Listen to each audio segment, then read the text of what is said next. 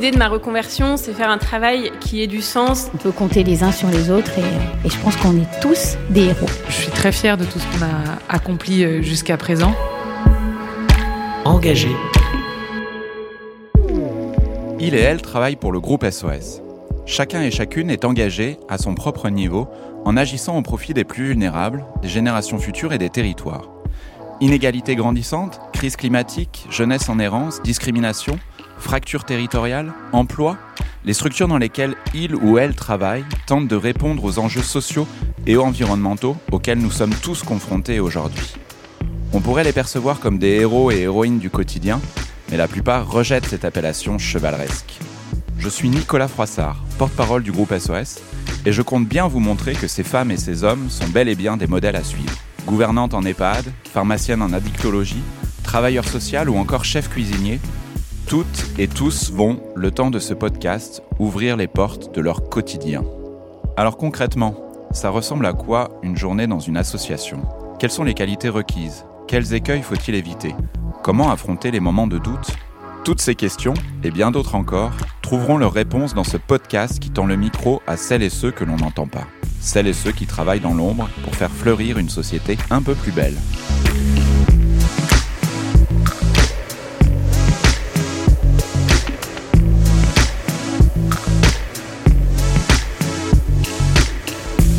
Pilote de chasse et grutier.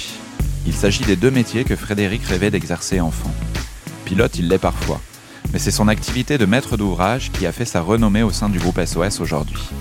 Imaginer l'habitat de demain, c'est un peu son travail. Et c'est encore lui qui en parle le mieux. Frédéric Klein, je suis responsable de programme chez Alterna, qui est la coopérative immobilière du groupe SOS. Euh, j'ai eu un métier euh, spécial, qui est le métier d'assistant à maîtrise d'ouvrage, maîtrise d'ouvrage parfois pour euh, tous les projets immobiliers du groupe. c'est pas un cœur de métier, mais c'est un métier important dans le groupe. Qu'est-ce que tu faisais avant, de, avant cette expérience? Alors, je faisais le même travail au sein d'une grande entreprise publique qui était la RATP. Et euh, avant, euh, j'étais architecte. Est-ce qu'il y a un élément déclencheur qui fait que tu es arrivé euh, au sein de, de, cette coopérative immobilière qui est Alterna? L'élément déclencheur, bah, comme j'étais dans une entreprise publique, j'ai un goût pour l'intérêt général et euh, j'avais envie de trouver un peu plus de, de sens dans ce que je faisais. Euh, voilà, et, et Alterna s'est proposé à moi, c'était une bonne chose peut-être détailler un peu les, programmes d'Alterna? C'est quoi le, job d'Alterna au quotidien au sein du groupe SOS Alterna, donc c'est comme je disais la, coopérative immobilière du groupe SOS. On travaille sur l'ensemble du, panel euh, lié aux questions immobilières, que ce soit juridique, foncier, euh, acquisition, transformation, et, on a plusieurs métiers euh, gestion locative, patrimoine, développement, soutien juridique, et bien sûr les questions assurantielles aussi autour de ces questions-là. Voilà puisque le groupe SOS, euh, pas forcément dans 100% des cas, est, parfois propriétaire des murs dans lesquels il, euh, il gère euh, bah, des hôpitaux, des crèches, des maisons de retraite, des structures sociales. Oui, tout à fait. Le, groupe SOS n'est pas toujours propriétaire, l'est quand même assez régulièrement, essaie de l'être de, plus en plus. ça, ça apporte une assise aussi au groupe euh, vis-à-vis de l'extérieur d'avoir ce, patrimoine immobilier. Et euh, ça permet aussi de, faire des choses et de dégager des marges de manœuvre pour améliorer des projets, des bâtiments, des établissements, euh, ce qui est un peu notre raison d'être. Un patrimoine au service de l'intérêt général. Je me rappelle souvent de cette anecdote. Dans les années 90, en fait, le groupe décide de devenir propriétaire puisqu'il avait du mal à trouver un propriétaire justement qui accepte euh, de louer euh, son bien pour, par exemple, euh, créer un centre d'hébergement d'urgence pour toxicomanes SDF, qui existe toujours, hein, qui est le, le Sleep-In à, à, Paris. comment tu, tu, tu, vois ça? C'est, Est-ce que c'est une façon finalement pour aussi pour le groupe de pouvoir exercer des activités sociales euh, que les bailleurs, que les propriétaires euh, ne veulent peut-être pas forcément euh, toujours développer dans leur, dans leurs biens Alors, à titre personnel, je trouve ça malheureux que certains propriétaires soient pas capables d'accueillir des, activités ou des, des publics qui sont pas normés, on va dire, ou très peu calme, je ne sais pas, enfin c'est peut-être pas le bon mot, mais voilà, c'est celui-là que je vais employer, euh, et que le groupe, bah, du coup, euh, se soit retroussé les manches pour euh, arriver à se dégager les marges de manœuvre et à créer les établissements et dans les lieux qui lui sont propriétaires, où il devient propriétaire, c'est quand même une, sacrée gageur qui est, plutôt réussie. Euh, ça se fait pas sans heurts, ça se fait pas sans problème. On a récemment fait quelque chose sur le checkpoint où on a acquis un local euh, pour euh, délocaliser cette activité euh, dans des murs SOS et la copropriété nous est tombée dessus, le, les, comment dire, le, conseil de quartier nous est tombé dessus, mais au final, en expliquant, en allant rencontrer les gens, en, voilà, en faisant un travail nécessaire et, et logique d'explication et de communication, mais pas de la communication pour faire de la com. Bien sûr, sachant qu'en plus, il s'agit simplement d'une activité d'information et de prévention sur la santé, notamment la santé euh, lié à, la sexualité, euh, mais à aucun moment donné euh, ne peut être envisagé le moindre trouble du voisinage. C'est pas le but. Non. Et puis, et, puis, et puis même quand une structure sociale s'installe, il faut sans doute rappeler aussi qu'elle ne s'installe pas dans un quartier par hasard. Et c'est vrai qu'on on parlait il y a quelques minutes du, du sleep-in, donc centre d'hébergement d'urgence pour toxicomanes SDF. C'est aussi parce que ça, ça, ça vient aussi, ça arrive dans un quartier où, y a, où ces problématiques sont réelles et ce que disent les professionnels, c'est qu'évidemment, il vaut mieux que ces personnes soient accompagnées plutôt qu'elles soient hébergées, plutôt qu'elles soient euh, dans les cages d'escalier, par exemple, euh, des immeubles euh, ouais, tout à fait, du quartier. C'est sûr. Et ben, pour le checkpoint, c'est pareil. C'est dans un quartier qui intéresse la, population ciblée. Mm. Donc c'est plutôt bien qu'on soit arrivé à le faire et je suis très content d'avoir mené ce projet. Avec beaucoup de dialogue et puis c'est vrai qu'il faut mentionner qu'en général, justement avec ce dialogue et puis le lien permanent avec le territoire, euh, souvent les, riverains finissent par oublier même l'existence de cette, de cette structure. Comment tu es arrivé à ce poste? C'est une annonce? Tu as comment tu Par une euh, collègue dans mon ancienne entreprise qui avait une collègue, euh, une ancienne collègue à Alterna, et c'est comme ça que j'ai fait part de mon souhait de me partir de mon, travail précédent, et elle m'a dit écoute, va rencontrer Alterna, peut-être que tu auras ta chance. Tu connaissais un peu Alterna ou le groupe SOS Tu as découvert comme ça Pas du tout, j'ai découvert comme ça. Est-ce que tu avais un, un rêve d'enfant en termes de métier quand tu étais petit? Ah, ça, j'avais des rêves d'enfant. j'ai voulu être pilote de chasse et grutier.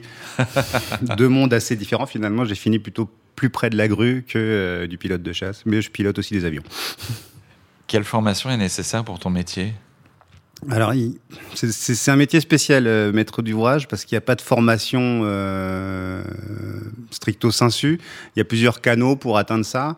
Moi, je suis architecte à la base. J'ai fait des études d'architecture. J'ai un diplôme d'architecte par le gouvernement et tout, un truc qui n'existe plus. Maintenant, c'est fini. Euh, et, euh, ce, diplôme m'a permis moi de, découvrir en fait l'ensemble des facettes. Euh, de, l'acte de construire, hein, parce que c'est de ça dont on parle là finalement, de l'acte de construire. Et mais on peut y arriver aussi par des canaux ingénieurs à Alterna, dans, les responsables de programme, on a des ingénieurs, on a des gens qui ont des parcours qui sont passés aussi par la gestion patrimoniale. Enfin, on a plein de gens différents. Et finalement, c'est ça qui fait aussi euh, la richesse des gens qu'on peut avoir euh, au sein de l'équipe, c'est que on n'est pas en, en, pensée unique. Engagé. Est-ce qu'il y a une journée type euh, dans ton quotidien? Non, il n'y a pas vraiment de journée type. Non, non, ça peut être des journées très calmes comme des journées très speed. Euh, voilà, des fois on a des trucs de, chantier euh, à résoudre avec les architectes. Euh, quand on est en chantier, c'est souvent là où on a des petits sujets qui se posent, qui sont des petits imprévus. Mais c'est toujours, dans l'ensemble, on y arrive. Des fois, c'est un peu plus long que, ce qu'on imagine, mais on va y arriver. non, pas vraiment de journée type. Bah, en plus, on travaille sur plein de sujets. On est toujours sur plusieurs projets avec plusieurs phases différentes, des, des, projets en études des projets en chantier, des projets en développement. Donc tout ça, et ça fait des journées variées. Euh, il faut la tête qui tourne plutôt pas trop mal, on va se dire. en tout cas, arriver à, changer rapidement de sujet euh, sans trop s'en mêler, ce qui est, euh, ce qui est pas toujours facile. voilà, mais ça, c'est un exercice. Est-ce qu'il y a un aspect que tu préfères dans, au sein de ton travail? Moi, j'aime beaucoup parler avec les gens. C'est les rencontres qu'on fait, que ce soit les rencontres au sein du groupe, les rencontres avec euh, les architectes, les bureaux d'études, euh, voilà, les rencontres avec les entreprises. Des fois, ça frotte, hein, c'est normal. Hein, c'est un truc d'humain, donc euh, ça finit par frotter quand on n'est pas d'accord. Mais, mais on, peut arriver à frotter, à trouver des solutions en vrai. C'est dommage d'arriver, c'est rare d'arriver au point de rupture. Donc moi c'est ça que j'aime bien, c'est les trucs de bonhomme, les histoires de bonhomme. bonhomme, c'est pas non genré. non genré. je suis pas dans le je suis pas dans le genré là. On est d'accord. dans l'humain. Dans l'humain. Euh, c'est quoi les trois qualités qui sont requises euh, selon toi pour exercer ton travail, ton métier? Alors il y a une, une qualité, euh, je sais pas si je vais mettre un ordre, mais il y a l'écoute. Ça c'est important de savoir écouter les besoins. nos interlocuteurs pour faire émerger les besoins parce que par exemple une association a un programme, mais c'est pas naturel en fait, c'est pas quelque chose de récurrent pour eux. Donc c'est très, ça peut être très compliqué de bien définir le besoin. Et, ça, pour le coup, je pense qu'à SOS, on a des énormes progrès à faire sur euh, faire maturer les besoins et les exprimer pour qu'après on puisse les transcrire en programme d'établissement et en bâtiment. Euh, cette écoute-là est importante et elle sera importante tout au long du budget. Après, il bah, faut bien sûr être un peu rigoureux, euh, puisqu'on manipule quand même un peu de sous sur ces choses-là, euh, et qu'il y a des comment dire des, prérogatives techniques euh, importantes, des, sujets voilà qui qui qui nous imposent cette rigueur. et puis bah, faut être curieux parce que on voit plein de choses différentes. on, en apprend quand même un peu tous les jours. Moi, je continue en apprendre. Et je pense que le jour où j'apprends pas, je vais faire un autre boulot. Est-ce que tu as un plus beau souvenir professionnel dans ton expérience actuelle? Euh, À SOS, ouais. Euh, ouais, on vient de livrer le checkpoint. Et j'étais avec les gens du checkpoint tout à l'heure. Ils m'ont dit c'est chouette. Voilà, ça c'est un beau souvenir professionnel. c'est pas mal de se dire on s'est un peu cassé la tête, on y est arrivé, on a réussi à faire ça à peu près dans les budgets, enfin dans le budget c'est sûr, dans le temps euh, on a un petit peu, dérapé mais pas beaucoup, mais ça c'est la vie des chantiers. Et puis quand les gens sont contents d'être dans le lieu qu'on a fabriqué, euh, on se dit qu'on a à peu prez réussi notre coup quoi. Qui est où du coup On l'a pas forcément euh, Le dit, checkpoint, il est au 13 rue d'Alexandrie, dans le deuxième, au rez-de-chaussée d'un bel immeuble parisien typique avec une très belle façade ancienne. Alors on aimerait bien faire une façade euh, plus isolante, etc., etc. Mais encore une fois, on, retombe sur le copain budget qui m'a dit euh, non, ça va pas être possible. J'ai beau eu essayer, j'y suis pas arrivé. Engagé. Est-ce que tu te considères un peu comme un, héros du quotidien dans ce que tu fais et, finalement dans ce que, dans ce que permettent aussi les, les établissements euh, que tu contribues à, à bâtir? Alors moi, je me considère pas du tout comme un héros du quotidien, ça c'est sûr. C'est pas mon tempérament d'être un héros. Euh, après, je suis voilà, je suis fier de d'accompagner les équipes euh, des assos, des établissements, tout ça, à, sortir euh, leurs projets à eux, quoi. Ça, voilà. mettre le doigt là-dedans, c'est chouette. Ça, oui, c'est chouette. Est-ce que ton entourage, ta famille, tes proches regardent, ont un regard particulier sur, sur ton travail? Ou peut-être plus particulièrement sur, euh, sur le contexte euh, dans lequel euh, tu l'exerces. Parce que c'est vrai que faire ton travail dans un grand groupe immobilier et le faire au sein d'un groupe qui est associatif et tourné vers l'intérêt général comme le groupe SOS, c'est peut-être pas tout à fait la même chose. Oui, oui, bah oui, bien sûr. Ils, ont bien vu que je, je m'étiolais un peu par moment dans le, dans le travail, pas chez SOS, mais dans le travail avant. Euh, de toute façon, pour moi, c'était euh, hors de question de travailler chez un promoteur euh, immobilier, hein, parce que on parle de, de ce pan du métier. j'ai fait aussi un peu l'architecte à mon compte, etc. Mais c'est très compliqué d'avoir du travail et, et, de façon suffisamment récurrente pour en vivre à peu près normalement. Voilà, donc j'ai, oui, pour moi, ça, ça, allait de soi que ce serait, j'irais vers quelque chose dans ce domaine que je connais, que je maîtrise à peu près, où j'apprends encore plein de trucs, mais que je, que je sais à peu près faire. Euh, qui, serait, qui était euh, l'immobilier euh, au service de quelque chose, pas l'immobilier générique. Et oui, ils sont plutôt contents que je sois là, oui, oui. Même si des fois je rentre en rallant parce que voilà, c'est la vie du travail. Mais ils, sont plutôt contents et ils me disent que je suis moins chiant qu'avant. Donc je pense que ça va dans le bon sens. Tout le monde est content du coup.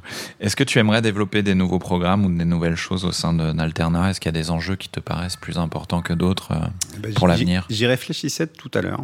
Je pense qu'il y a un truc qui serait bien au groupe, mais c'est un truc un peu compliqué, un peu ambitieux. C'est c'est de, de faire de l'énergie solidaire. Voilà, parce que on est sur plein plein de choses, mais on n'est pas du tout sur l'énergie. Aujourd'hui, on achète toute notre énergie chez Total et consorts, même avec des contrats plutôt vertueux, avec des choses de l'énergie qui est verte. Mais je trouverais super si le groupe SOS arrivait à développer quelque chose autour de l'énergie solidaire. Voilà, l'énergie pour ceux qui en ont le plus besoin, et même pour les établissements, si on arrivait à devenir quasi autonome, etc. Voilà, avec de l'éolien, du solaire. Après, c'est des gros moyens. Il y a des gens qui le font. Tu la sens justement, la, la, question environnementale dans ton quotidien? Alors, euh, dans l'équipe, nous, on est là, on la porte depuis euh, des années. On était impliqué dans la charte des bâtiments verts, etc. C'est compliqué parce que, euh, parce que comment dire, ça demande des surinvestissements et les retours sur investissement euh, sont toujours très compliqués à euh, rendre tangibles. Euh, on l'a fait un peu là sur un, un centre d'hébergement d'urgence. On a réussi à démontrer qu'on allait gagner un peu de, de consommation et de, un peu de prix surtout euh, par an dans les frais de fonctionnement. Mais ça reste compliqué parce que la, marge était très ténue. Alors là, aujourd'hui, les énergies explosent. Je pense que ça va libérer, entre guillemets, plein de choses. Ça va rendre compliqué plein de choses aussi. Euh, parce que le prix des énergies euh, est vraiment en train de s'envoler n'importe comment euh, même s'il y avait plein de gens qui savaient que ça allait faire ça. On, l'a un peu raté, mais c'est bien, je pense que ça va nous donner l'opportunité d'isoler encore plus nos bâtiments, de faire des bâtiments très peu consommateurs. Moi, j'aimerais qu'on les, les, isole, puisque c'est le, gros de l'enjeu, hein. c'est isoler et les usages, comme on fait fonctionner le bâtiment. Moi, j'aimerais qu'on les isole avec des matériaux biosourcés. Alors il y a, euh, en ce moment, je sais que Jeunesse, ils ont un projet euh, en cours de réalisation qui est bois et paille à Monet, dans le l'Indre-et-Loire. Moi, je suis sur un autre projet avec Jeunesse de, d'une secteur jeunesse du groupe, d'une MEX, ouais, d'une maison d'enfants à caractère social qui va être vers euh, Orléans, à Saran. On va faire aussi en bois et paille. Euh, côté solidarité. Quand tu dis bois et paille, c'est l'ensemble de la structure. bois, porteuse euh, et euh, isolation paille. Donc on fait des, espèces de gros caissons où on met des bottes de paille. Donc ça fait des murs très épais. C'est une, une, une, caractéristique de ces bâtiments-là. Mais après, c'est des bâtiments qui sont super en termes de d'hygrométrie. De, Donc le, confort intérieur est, très agréable et en plus euh, la paille aujourd'hui c'est un sous-produit de l'agriculture qui est très peu valorisé. Donc on en profite, on utilise ça, voilà. Euh, on s'en sert un peu pour faire de la litière euh, dans les étables, etc. Mais les animaux mangent pas de paille en vrai. Plus difficile en termes de matériaux à utiliser pour construire ou Aujourd'hui c'était cher parce que c'est plus de main d'œuvre et que en plus tous les trucs classiques ne, ne, valent rien en fait, n'ont pas leur vraie valeur par rapport à la, à, la planète, à l'environnement. On paye pas le carbone là-dedans hein, aujourd'hui, ou très peu, très marginalement. Donc ça coûtait cher, mais avec euh, les explosions du coût d'énergie, euh, parce que les ciments c'est quand même beaucoup de chaleur, donc beaucoup de beaucoup d'énergie. Euh, le plâtre c'est pareil, beaucoup de chaleur, beaucoup d'énergie. L'acier, beaucoup de chaleur, beaucoup d'énergie. Je vais arrêter là parce qu'on peut le faire sur tous les matériaux. donc je peux m'arrêter là. je pense qu'aujourd'hui on va arriver à des choses qui sont plus beaucoup plus proches finalement de du, classique. Alors, ça, coûtera un peu plus cher, mais on va s'y retrouver parce qu'on va faire des Sur bâtiments. Sur le long terme, en tout cas, ça coûte moins cher, du coup. C'est ça où il faut intégrer Il faut regarder en coût global, comme on dit. Euh, mais notre société, de façon générale, est encore très dans le court terme. Combien ça coûte à court terme bah, sans être capable de se projeter sur le long terme. On dissocie énormément euh, la ligne investissement de la ligne exploitation. Bien sûr. Quand on construit d'ailleurs, euh, est-ce qu'on arrive à réfléchir à économie circulaire? On parle beaucoup d'économie circulaire. Est-ce que par est-ce que bois, bois paille ou d'autres choses, enfin, c'est des choses justement qu'on peut, euh, qu'on peut recycler si jamais il faut détruire un jour, ou, ou en tout cas, est-ce que c'est des bâtiments qui sont plus faciles à adapter que Alors, ils sont beaucoup plus faciles à recycler, euh, pour autant que ce soit avec euh, des bois massifs, donc pas des bois euh, faits de petits bouts de bois. Il euh, faut, faut, essayer d'éviter les panneaux de bois particules, donc les panneaux d'agglo, hein, ce qu'on a, les panneaux d'agglomérés, parce qu'en plus là-dedans il y a des cols qui sont pas terribles, ça on le sait aussi. mais oui, oui, on, on essaie de, en tout cas, on sait qu'avec ces matériaux-là, ce sera plus simple. Et avec la terre, c'est ultra simple. Hein. Oui, bien sûr. Si on met pas trop de cochonneries dedans pour faire de la terre qui tient bien. Est-ce que tu as le, sentiment d'influencer la, société dans laquelle on vit de par ton, ton métier ou de par ce que fait Alternal Groupe SOS de façon générale? Alors je, moi, est-ce que j'influence on revient sur le héros, je sais, je sais pas. je, je me sens pas très influenceur. J'essaie de porter ma, ma pierre à l'édifice. Euh, après, de là influencer, je suis pas sûr. Euh, J'essaie de porter des messages au sein du groupe, ça sur la qualité euh, de la construction et les objectifs à se donner, voilà pour pour sortir des, bâtiments qui soient respectueux de l'environnement, des bons, outils, de travail, parce que c'est quand même number one, et des bons outils d'accueil, number one à égalité. après, je pense que le groupe SOS, oui, il fait un, boulot un peu dingue à l'échelle du pays. Moi, ça fait deux ans et demi que je suis là. J'ai eu la chance de venir aux journées des équipes en janvier 2020, si je dis pas de bêtises. Et euh, oui, j'ai halluciné puisque j'étais je découvrais la pointe de l'iceberg, j'ai halluciné de voir qu'il y avait plus d'un million et quelques de personnes un impact qui bénéficiaient euh, des près de 2 millions en France et à l'international, parce que le groupe est de plus en plus présent à l'international, mais c'est un impact effectivement qui compte. Voilà, c'est en, ça, oui, euh, je, suis content d'être au groupe SOS et de participer à cette aventure qui est un peu folle, euh, parfaite, imparfaite, voilà, hmm. il n'y a pas de... Mais qui change les choses. Voilà, ça fait du bien. Dans le bon sens. Comment tu imagines l'évolution de ton, ton, métier dans 10 ans? Ah, Pour être franc, j'en ai aucune idée. Hmm. C'est pas, pas simple, hein. les choses pas changent simple, ça tellement, vite, tellement vite. voilà. Euh, il, y a, il y a cinq ans, euh, personne. il y a des gens qui disaient faut isoler les bâtiments. Je reviens sur le sujet hmm. qui me tient à cœur. il y avait plein de gens qui disaient on s'en fout. Euh, et puis aujourd'hui, euh, l'électricité, elle, s'est vendue euh, quasiment 3000 euros du mégawattheure au lieu d'un prix moyen de 60 au mois de février. À un moment donné, là, pendant deux heures, ça modifie la donne. Voilà, c'est tout. Donc je pense que me projeter est pas simple dans l'évolution du métier. Je pense qu'on devrait être plus technique. Il faut qu'on se renforce sur nos, nos, connaissances techniques et nos outils techniques pour apprécier ce qu'on fait avec les projets. On peut plus faire en tout cas sans la problématique environnementale au quotidien en tout cas. Impossible. voilà, j'espère que, bah, que, que, tout le monde prendra conscience que nos bâtiments aujourd'hui sont des, des fuites à carbone et qu'il faut qu'on arrive à mettre les doigts sur, sur les fuites pour avancer. Merci à Frédéric de nous avoir partagé un bout de son quotidien. J'espère que ce moment passé en sa compagnie vous aura plu et inspiré pour agir à votre tour. Engagé est un podcast imaginé par Sogood et le groupe SOS. De prochains épisodes arrivent très vite pour mettre en lumière de nouveaux combats et surtout celles et ceux qui les portent. Il suffit de prendre le temps de les écouter, sans parler à leur place, pour se rendre compte que certaines et certains portent des actions et des solutions viables pour faire tenir le vivre ensemble. Et au groupe SOS, il y aura toujours de la place pour celui ou celle qui veut s'engager dans ces métiers du social. A bientôt sur nos réseaux, en podcast ou sur les plateformes de streaming, ou bien directement sur sogoodradio.fr. C'était Nicolas Froissart. On se retrouve très vite et d'ici là, prenez soin de vous et aussi des autres.